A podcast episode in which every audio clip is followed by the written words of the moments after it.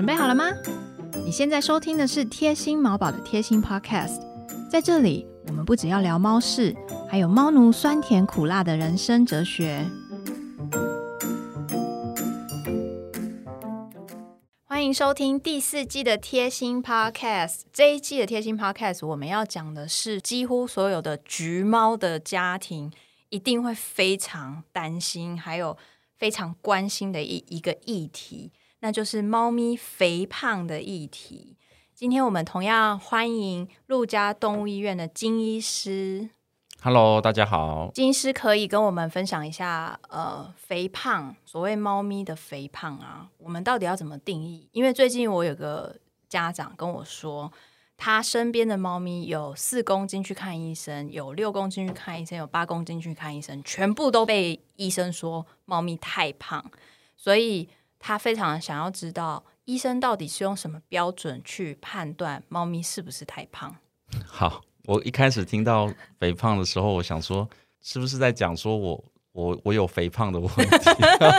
你有 就是这么有自觉吗？医生医生怎么看自己的身体有没有肥哦胖？这样子，这个可以请金医师先回答吗？我很想知道。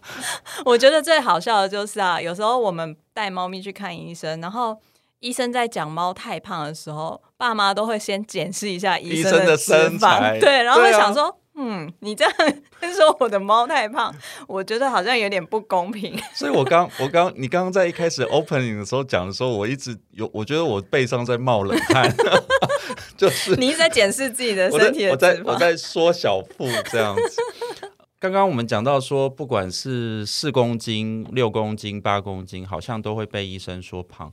我觉得这可能有两种状况啦。嗯哦，就第一种状况就是那个那个兽医师基本上哈、眼睛应该是有问题哈、就是我们不能排除这个可能性，因为开战了因。为他看他看什么都是胖的，因为他是瘦子，对不对？好，所以他看什么都是胖的。那像我这样子就是胖的兽医师，你哪有那胖啊？那我我我看什么都是瘦的，我就会跟我就会跟家长说，哦我觉得 OK 啊，你们家的猫身材很好。这 OK，样所以第一个定义是可能医师自己的标准。我觉得我觉得这个因素我们不能排，我们不能轻忽，OK，因为呃有的时候我们当然会希望看诊的时候是客观的，看诊的时候是带着就是就是正常的标准，嗯。但是我们毕竟也是人啊，我们也会犯错，哦所以我觉得嗯。我觉得人有他自己主观的因素，我不认为这个是个缺点。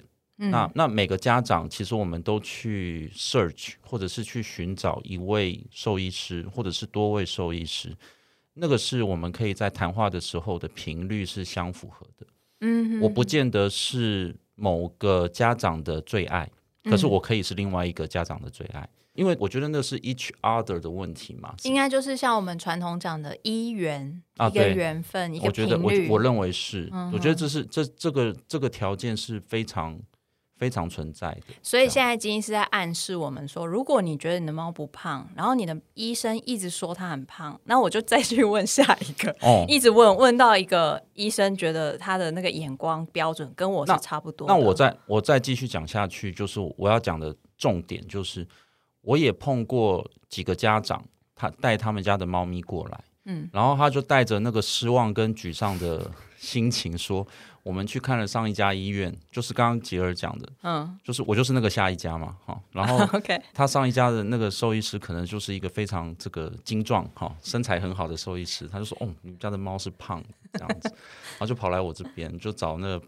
胖精兽医师这样子，然后可是我看了以后，我我真心觉得他不胖啊，OK，但我不会用因为我是胖的，然后来想要说服我自己说，其实他也是胖，我也是胖，但是我们都不胖的这一种那个鸵鸟心态，而是我我我会拿出一个实际上面的一个标准，就是刚刚吉尔有说到的，就是嗯，我们可以用什么样的标准来判断猫咪的胖跟瘦？我们还是有一个客观标准在有的，的，有的。嗯那目前在世界小动物兽医协会里面啊、它其实网站上都有这样子的一个表格。那它是全世界都都在用的，也就是说，全世界的猫我们都在看这个表格。其实狗狗也是。嗯那主要我们在看的其实就是体态原因是因为一个一百五十公分的男生跟一百九十公分的男生，我们不会用同样的体重来去判断他的胖跟瘦。嗯，一百九十公分的一百公斤跟一百五十公分的一百公斤，其实意义是不一样的。所以其实我觉得，我我们从体态上面来看，如果我们去找到那个表格去做分析的话，我们就有一个客观的标准。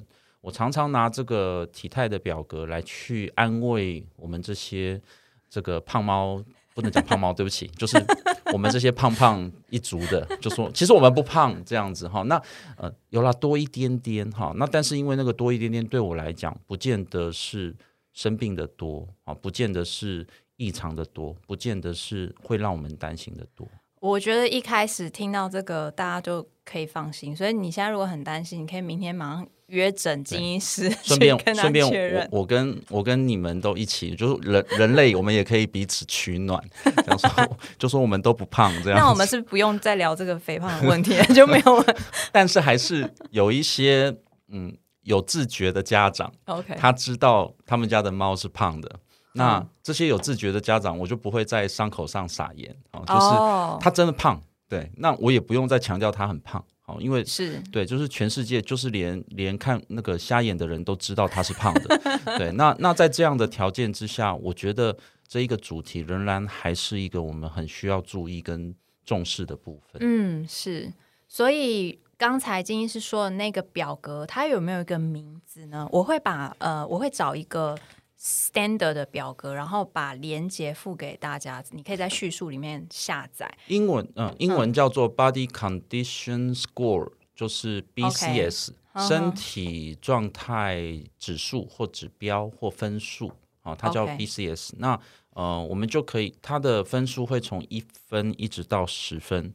那理想体态是四分到六分，五分是最标准，嗯哼，四分是标准偏瘦一点点，五嗯分呃六分是标准偏胖一点点，嗯所以四到六分其实都是合适的状况。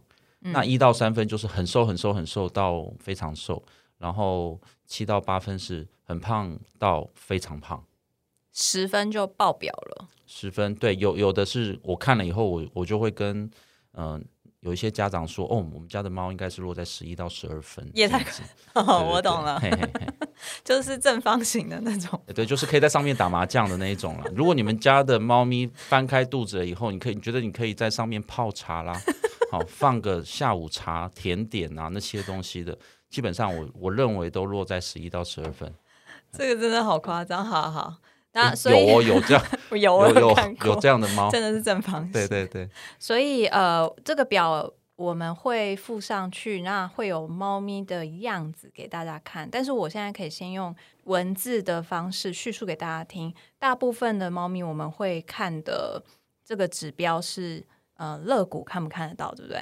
对，这是第一个标准，也嗯就是说，当猫咪非常非常瘦的时候，我们就会看到皮包骨。OK，好，那它只要从笼子抱出来，我们就可以很清楚的看到一根一根的肋骨。那嗯基本上就代表它肋骨外面的肌肉、肋骨外面的脂肪，嗯几乎都不存在，或者是变得非常非常的薄。那这种情况，我们就会认定它其实应该就是很瘦的一只猫。嗯。然后随着它的脂肪增加了以后，我们会看到肋骨的形状慢慢的就不见了，不见了，对，然后肚子腹部的地方就会开始堆积脂肪，有点像人类的啤酒肚的样子出是来了。那肋骨这件事情啊，就是我我想要提醒大家的，就是那很多主人就会说，你看我们家的猫还是看得到肋骨，或者是哎，其实看那个表格的话，他会说理想的状态下，你拿手去摸肋骨的时候，你会摸到一根一根的肋骨你。很用力摸的时候也摸得到，对，然后 然后所以有一些家长就会，我们就会自我安慰嘛。其实、对啊。其实大家在听的时候也可以摸一下自己的肋骨。侧侧躺的时候，肋骨都有跑出来，其实现在大家在听的时候也可以摸一下自己的 肋骨。哦，对就是有，其实你要认真摸，我们还是摸得到肋骨的。对，但是那并不代表我们不不胖，嗯 也就是说，摸得到肋骨，我觉得它的标准是让我来判断瘦不瘦，应该是说看不看得到肋骨是我们觉得它瘦不瘦的标准。嗯但是摸得到肋骨，觉得哦，其实我还摸到一根一根的啊，不见得我们家的猫不胖。哦所以胖的标准不是看肋骨，胖的标准是用来看瘦的。胖的标准，我觉得，我觉得除了肋骨以外，更重要的是肚子，因为当然也有很胖很胖的猫，就是主人会说糟糕，我很用力压都摸不到肋骨，好，那那那个就绝对胖，那就是 十一十二分那一种。OK，但是有一些八分九分的，其实老实说，我们用力去摸，或者是轻轻摸下去，你也会觉得说，哦，有一根一根的肋骨。那那那个是那个那个不见得是我们家的猫不胖，而是我们故意不看它其他的部肚子肚子的部分。那这是另外一个另外一个区块。或者是有一些猫，它的体型长得跟别人比较不一样，像巴黎，它是名模脸，它的脸不管怎么多胖，它就是这么小，然后肩膀就是这么窄。有可是从那个腰部以下呢对，那个比例就会不一样。人也有这种的，对，就是我们会有这样子的有有这样子的身体的分布。有些嗯人的天生丽质，所以脂肪不会囤积在脸部。哦，嗯有些人天生丽质，有些猫天生丽质，它不会囤积在它的这个胸胸胸腔胸腔这，嗯或者是它的这个上半身。嗯，那大部分、绝大部分，其实脂肪囤积最容易的位置，其实也就是在腹部的地方。OK，所以肚子还是一个很大的指标。对，那我们在看肥胖的时候，就想当然，只要他站着的时候，你就看到有一坨东西垂下来，那就就这样吧，就是对，我们就把头从沙子里拿出来，正视正视这个课题，然后让我们继续听下去。等一下我们要讨论的部分，好，那技师，请问那个肚子，猫咪不是有一个袋子吗，对不对？那个袋子它也会囤积脂肪吗？是所以它随着越来越胖，那个袋子也会越越来越来大，对吧？没错。那我瘦的时候，它会缩回来吗？还是它会松？那就看我们怎么瘦。哦，我们等一下人一样，对不对？我们等一下也可能好像会讨论到有关于减重这件事情。对，我们这一季最后会会讨论到减对，重，其实其实当我们在听的时候，摸自己的肚子，也觉得说我们好像也需要减自己的这个肚子的脂肪的时候，我觉得可以一起来努力看看。人猫适用，是的，一定不会有人认真减自己啦，大家都很认真减猫，没有人在减自己。不会啊，我们现在开始。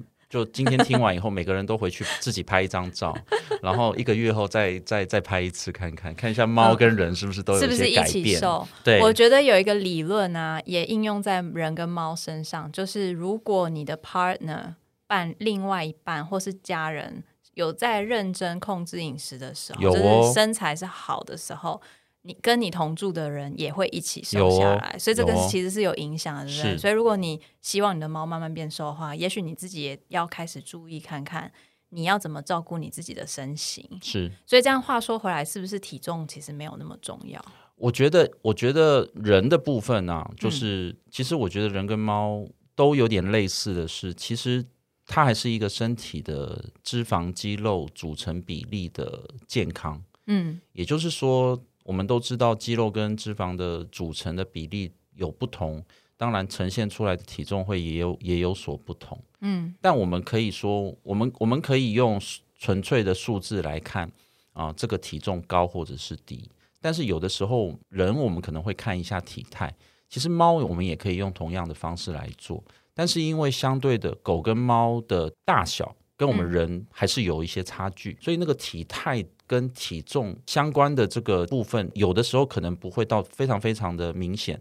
也就是说，同样体态体重比较高的，可是可能也许它体态是很好的。嗯有些人可能会的确存在这种状况，但是猫的话，通常一般体态好的，不见得就体重还会比较重了，因为它们相对就比个儿比较小嘛，它们就是那五公斤而已，它不会说有个体态很好的猫，结果它是八公斤，你你懂我那个概念吗？金色的意思是说，如果你的猫明明就是已经八九公斤，你就不要再硬要说它是骨头重，哎对对还是它哎全身都是肌肉。是是是，我要说的就是这个，就是说人的话，我们的肌肉组成的量毕竟就是比较多，嗯所以有一个理论的确是这样，就是有有一些网络上面的文章就会说啊，我们不用追求数字上的降低啊，我们应该是要你知道，就是穿腰围更、更小的，对不对或者是我们应该穿尺寸更小的。那，但是体重不见得会下降，我这我同意。但是猫咪跟狗狗不太一样，因为它们不不做重训嘛。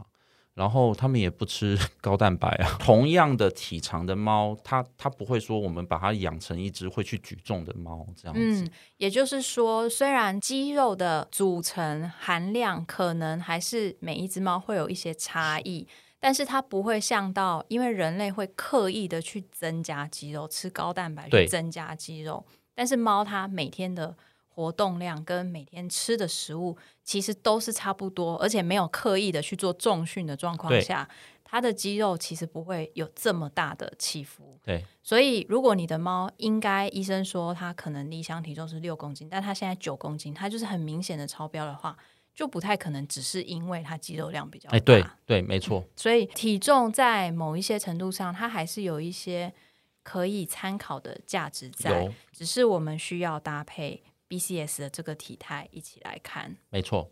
好，那可以请金医师教教我们，如果我的我现在知道说，举例来说，我的猫医生跟我说我的 BCS 是七分好了，嗯那我的猫现在如果是七公斤，嗯嗯嗯。那我的理想体重应该要怎么算？一般来说啊，我们刚刚有说到理想的 BCS 是落在五分，但是也有可能是四分，也有可能是六分。在四到六分中间的猫，我通常都不太会希望或者是要求说体重要做一些什么样的改变。嗯，但是呃，我们今天讲到是肥胖嘛，哦，那我们就针对肥胖来去做举例，也就是如果当我在看，我觉得这只猫已经落在七分八分，嗯好，那我会说哦，我们家的猫大概在七分这样子，我不会直接打击它说你们家的猫是八分或九分。我们根据理论，每多一分就是从我们用五分做标准，好、每多一分就是多理想体重的百分之五到十。OK，，好，那我我通常都用比较简单的算、比较好算的方法，就是多百分之十。好，也就是说，只要是七分，大概就是多百分之二十。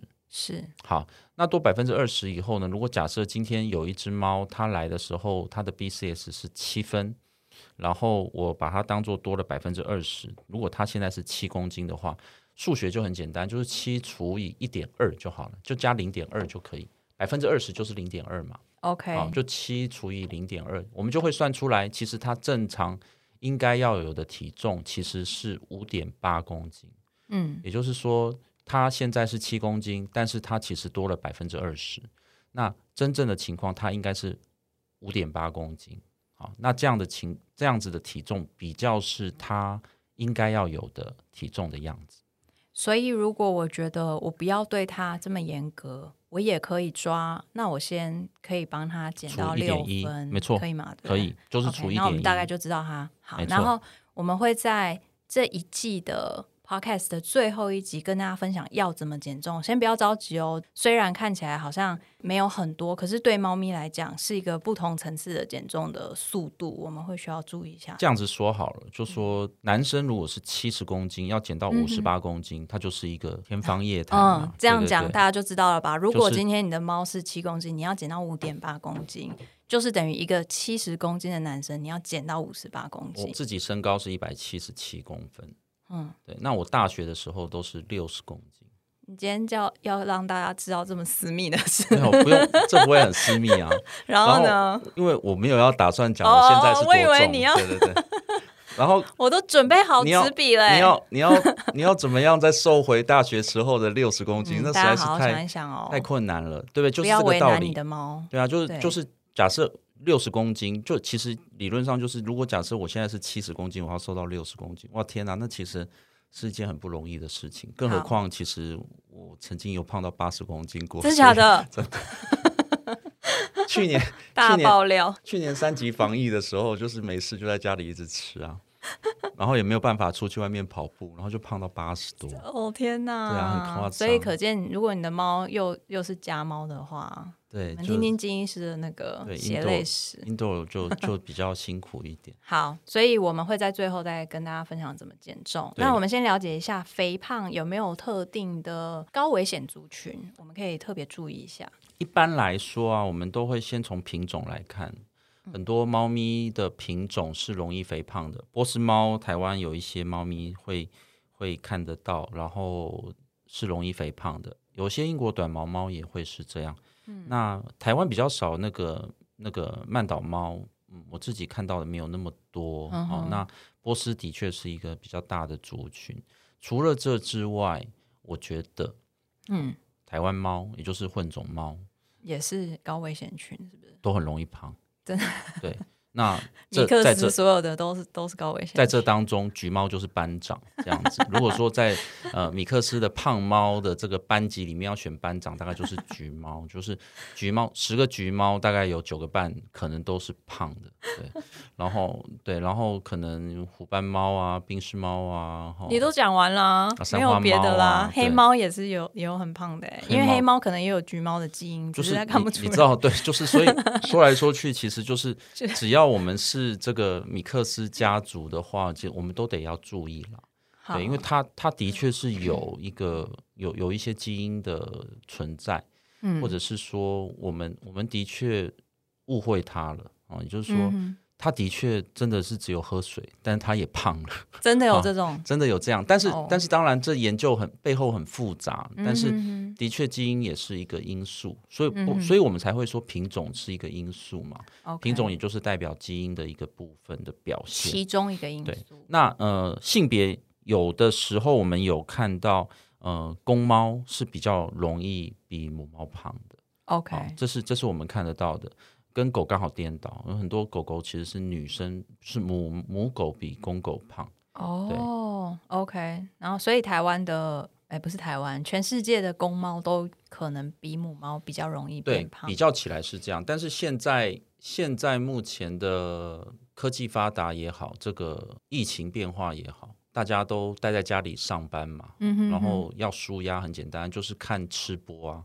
就是看猫咪的吃播，就是你就一直喂猫，然后猫一直吃，然后就很疗愈，然后就疗愈到自己，然后胖到猫身上。所以其实我觉得现在好像也没有绝对的性别的差异性。哦，你说母猫会胖，我觉得也也蛮多的啦，也会这样听起来好像生活形态也是一个很大的因嗯素。，这个我们等一下可以再讨论看看。嗯哼哼好然后当然还有结扎这件事情是一嗯直拿、拿出来被讨论的，也就是说，呃，我们当然鼓励结扎，然后希望结扎可以避免掉一些的疾病。嗯但有另外一派的研究跟报道出来，或者是有一派的学者也认为他不要做结扎，有个很重要的原因是因为结扎之后的母猫、公猫，它们容易发胖，那嗯发胖又会导致一些问题。嗯所以，那到底我们应该要怎么样做取舍？嗯我觉得那都是那都不是一个那么简单可以用一跟零、是跟非来去回答的部分。嗯好，那当然年纪也是另外一件事情啊。那很少看到一岁、两岁的猫很胖，啊，很少看到本来都很瘦的猫，突然到了十岁、十二岁突然胖起来。嗯哼，胖都是在罗马不是一天造成的，对，就跟我们一样，你仔细想想，你的肥胖是从什么时候开始？没有人会仔细想什么什么时候走偏了路，走差了路？突然之间发对对，现的，就是当我们当我们发现那走差的路的时候，你就发现其实那时候你已经长大了，你已经知道你在做一个啊、不应该做的决定，哦你不应该在深夜煮泡面哦，你不应该，你不应该所有的肥胖都是你有意识做到的。是是，那什么时候我们到底做错了？我们到底走歪了？其实我们都还是可以回想得出来，通常都是在中年哈，就是在猫来讲的话，三岁四岁开始就慢慢出现问题。走歪，那呃，猫还有另外一个部分就是，就就是因跟人不太最大的差别，因为我为什么今天一直都在讲到人，就是对，就是猫的猫的部分，其实就是结扎之后，嗯哼，结扎之后的一年，我认为很关键。哦，所以年大可能就是一岁到两岁之间。结扎之后，我都会建议，或者是其实我这个时候我可能就会比较强硬一点的要求，就是千万不要胖，就是不要给他多吃，因为他们会多吃。可是很难哎，我知道，可是就就忍耐这一两年。那我自己曾经养过的公狗跟公猫哦，就是陆家跟马太，嗯他们结扎之后其实基本上都没有胖，嗯，所以我可以提出提出实证，就是说它没有必然的结扎之后一定会胖。对你只要给它适当的运动，你只要给它合适的居家环境，你只要给它适当的热量，它不会说结扎等于肥胖。意思就是说，当我们结扎之后，我们还是会需要注意一下他摄取的分量，对。跟他他当然他食欲一定会上升嘛，因为少了那个荷尔蒙，体质会不一样，所以我我是觉得可能爸妈还是需要找个平衡点，对不对？所以就每个礼拜称体重啊。哦，你你就是要注意啊，如果我们现在正听众有人的猫咪准备要结扎，嗯。或者是刚结扎完，嗯，很简单，每个礼拜就是称一次体重，嗯你就会发现它开始节节上升了，哦，那你就会踩刹车。可是他又很饿怎么办？那为了它健康，我们只好忍耐一年。所以这一年如果没有很夸张的发胖的话，后面就比较难。我觉得他的身体的身体的代谢速率跟身体对于热量的需求度会开始做一些调整。哦，好，那我了解。因为这件事情也是有一些有有一些研究出来是说，身体也会自己去 modify，说我现在目前需要的热量。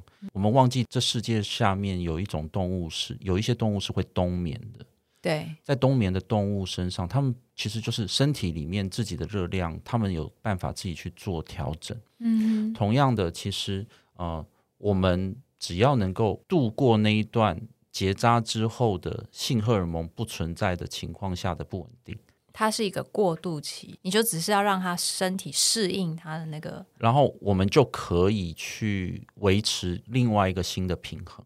了解。那可不可以给大家一个标准，就是在这一年里面一定会变胖嘛？这是必然的。但是我有没有一个指标，就是我不要超过几个 BCS 的分数，或者是不要超过我觉得原本七分？七分就很多了啦。所以二十对，百分之二十，不要超过百分之二十。那其实还蛮简单的，我觉得。嗯，对。可是通常我我的我我回收的这个样本数啊，就是在我们医院做完结扎之后，再隔个一年两年，我再碰到它，因为它要来打预防针嘛。嗯，对，那通常一般体重大概都是多百分之二三十。就是结扎，当时结扎的时候的猫咪，可能女生是三点五公斤，然后它再回来的时候就变成五公斤啊，这样子。可是三点五公斤，因为它还没长完呢、它它长完是个小 baby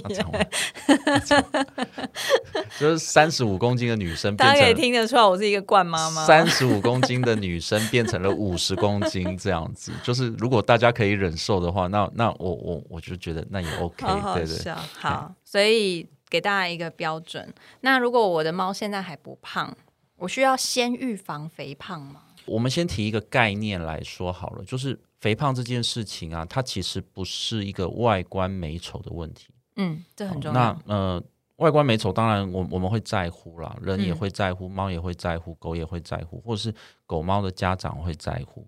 但是比起外观，我觉得还有另外一个很重要的关键是，呃，这个造成肥胖的最重要的因素就是体身体里面有过多的脂肪组织的累积。嗯哼，那呃，其实它是一个器官啊。如果如果脂肪吗？对脂肪是个器官，因为它会分泌内分泌的这个激素啊，它其实可以有一些功能啊。然后所以呢，在脂肪异常的增多这件事情，其实就代表着身体里面其实这个组织正在生病。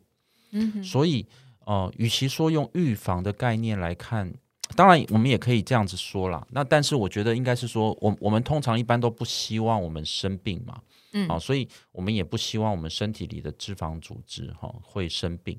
嗯如果从这个角度来看的时候，我们就会知道说，不要增加身体的脂肪这件事情，其实是对身体是有带来好处的。对，我们可以用预防角度来看。可是我现在想到的就会是啊，可是我们也抽烟呐、啊，哦，对啊，那那到底就你知道也是否犯嘛，所以我们抽烟，或者是我们可以舒压，所以我们抽烟，但是我们没有办法避免掉抽烟所带来对身体的坏处。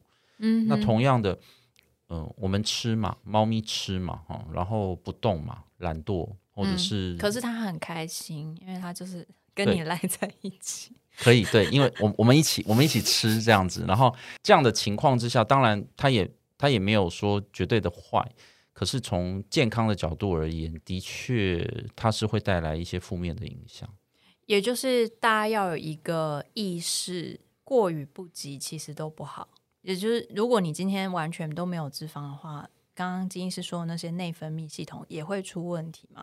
应该吧？对吧？对，没错。从医生的角度，当然你说不要发生疾病，一定比发生疾病之后去处理比较起来，当然我们会希望不要发生疾病。哦，这是从预防的角度来看，嗯啊，也就是说，当我们从预防的角度来看，的确，我们希望可以预防肥胖这件事情。但是，呃，我刚刚之所以会犹豫要不要用“预防”这两个字，是因为我觉得好像聊到现在，就会觉得我会替那些听到我现在目前讲话的这个肥胖家族的猫家长会带来一些压力啦。也就是说。他并不是没有努力，或者是说他他并不是刻意，然后说没有去预防它，对。但是呃，如果现在目前我们我们家里的猫咪是这个青少年，或者是还没有结扎，或是刚结扎，或现在目前其实在呃五岁以下，但是还没有到很肥胖的猫咪，嗯我觉得预防这个概念就就很适用。嗯哼，也就是说，呃，我们不让猫咪变胖这件事情，其实还是有它积极正面的意义。是好，那呃，但是对那些现在已经是七八九的这个家长而言的话，我不是要刻意指责，我不希望带给大家压力，嗯哼，说好像我们没有做到预防，嗯。我们没有做到呃好好照顾他，我觉得我觉得都不是的，因为因为我们还是可以讨论到说有很多因素就是我们没有办法控制的部分。好，所以我觉得所有的因素其实都应该要找一个平衡点会好一点，包括爸妈心理的压力，然后你跟猫之间的相处。也就是说，如果今天你觉得你的猫要减减重才健康，可是为了这件事情，你们人猫摩擦很多。那它就不会是一个平衡的一个环境了。嗯，虽然有这些知识，有这些意识，可是我们也要去找到这个相处的平衡点，才不会有失衡的这些心理的压力出现。对。